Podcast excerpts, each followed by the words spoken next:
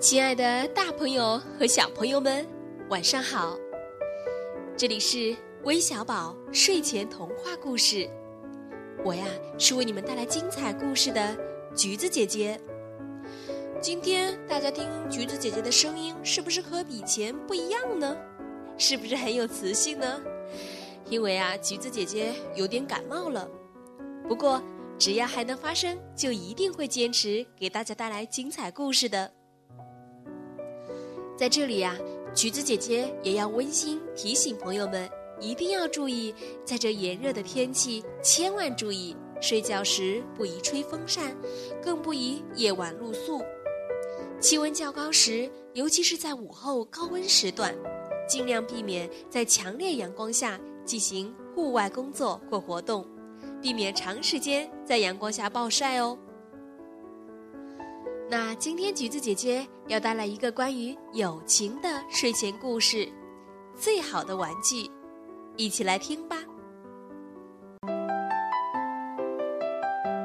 小花狗生病了，大伙儿带来了最好的玩具，希望能给小花狗解解闷儿。小猫咪咪也来了，小黑猪偷眼看咪咪。咪咪的手里什么也没有，大伙儿开始送玩具了。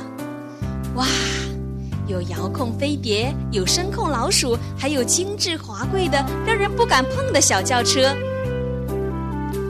轮到咪咪了，大伙儿都把眼睛瞪得大大的，看着咪咪空空的两手。小黑猪更是眼睛一眨也不眨。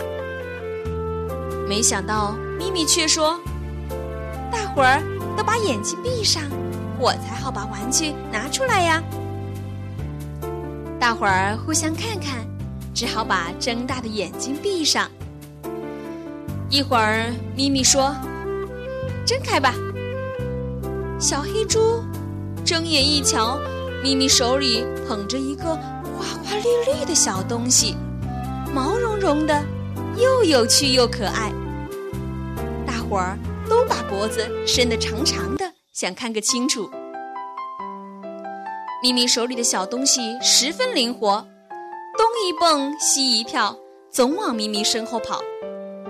咪咪想抓住它，可转了一百圈还是没抓住，急得咪咪直朝大家吐舌头。那副滑稽相，逗得小花狗他们哈哈大笑。表演结束了。大伙争着问咪咪：“玩具是从哪儿买来的？”这时，咪咪从地上站起来，拍拍裙子说：“嗯，这个玩具一分钱也没花，它呀，就是我自己的尾巴呀！”啊！大伙儿谁也没有想到。咪咪说：“这个玩具是我为小花狗精心设计的。”我在尾巴上涂了颜色，卷成彩球的样子。看见小花狗那么开心的笑，我真高兴。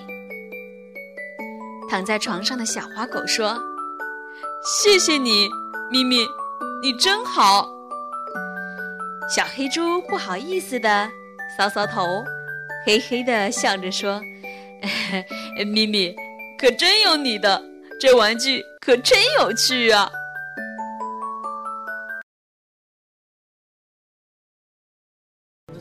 小朋友们，这个故事讲完了。